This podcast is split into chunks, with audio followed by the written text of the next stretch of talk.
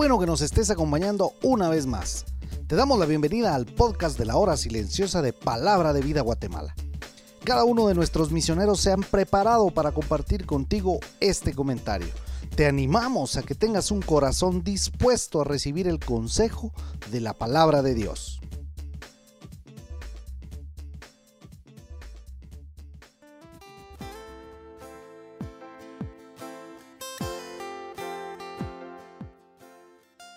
Muy buenos días, es un gusto para mí compartir con ustedes hoy el comentario de la hora silenciosa.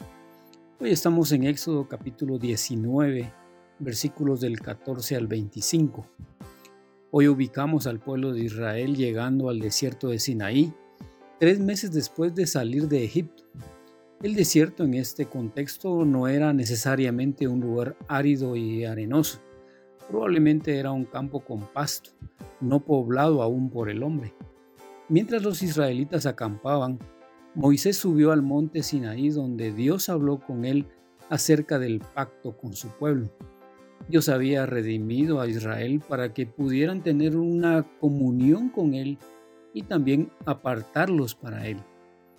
Dios entonces le ordena a Moisés que vaya y prepare al pueblo con el rito de la purificación, para que vean cuando descienda el Señor al monte Sinaí. En esta situación entonces encontramos el versículo 14. Moisés entonces bajó, bajó del monte y consagró al pueblo, dice en este verso.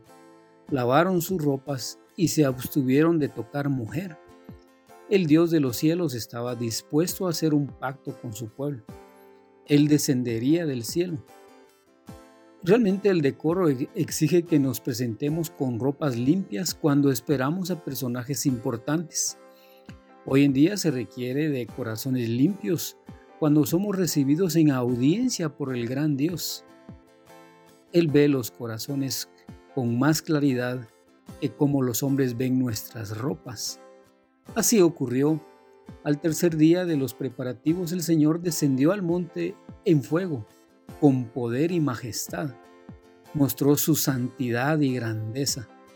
Toda la multitud ha de haber esperado el acontecimiento con sentimientos de intensa solemnidad y también de temor. El pueblo fue convocado al sonido de la trompeta. Ante tal acontecimiento, el pueblo se estremeció, dice en el versículo 16. El monte estaba cubierto de una densa nube de humo como humo de un horno, y todo el monte se estremeció en gran manera, dice también el versículo 18. Y el sonido de la trompeta era cada vez más fuerte. Eh, Moisés hablaba y Dios le contestaba con voz tronante, dice también el versículo 19. ¿Te imaginas esto? Realmente Moisés condujo al pueblo al lugar de reunión en medio de toda esta situación. Solamente a Moisés, dice en el versículo 20, y a Aarón en el 24, se les permitió estar en el monte donde estaba Dios. Qué honor y qué privilegio.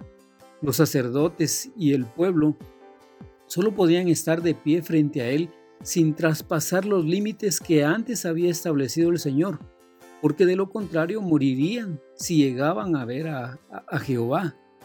Moisés hizo tres viajes de ida y vuelta a la cima de la montaña.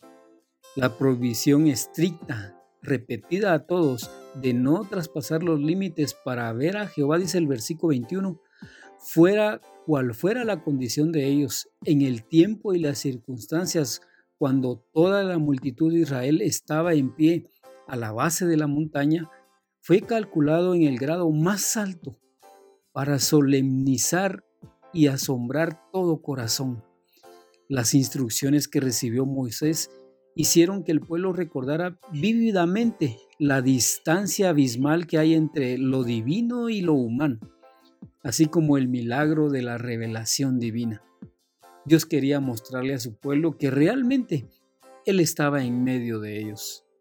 Nunca se predicó, ni antes ni después, algo igual a este que fue predicado a todo el pueblo de Israel en el desierto y lo más extraordinario, fue hecho por el mismo Señor. Israel estaba asombrado, también estremecido. había dispuesto presentarse delante del Señor, pero debemos entender que no estaban convencidos de someterse a su voluntad, porque más adelante construyeron un becerro de oro y lo adoraron.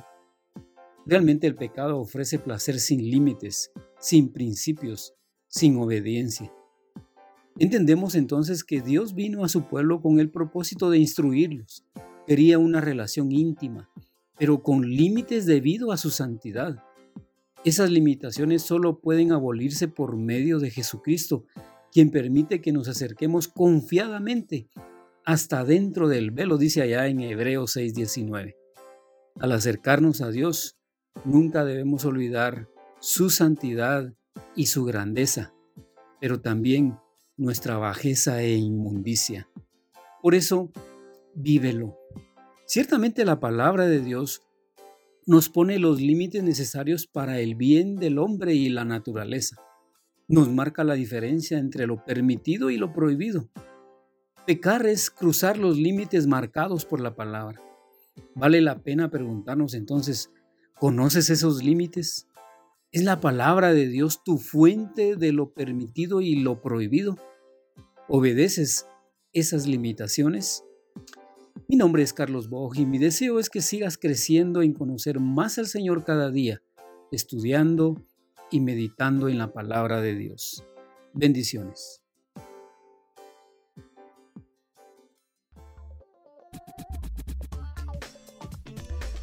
Puedes ser parte del crecimiento espiritual de tus amigos compartiendo este podcast con ellos. Síguenos en nuestras redes sociales para recibir más recursos como este. Nos encontramos nuevamente el día de mañana.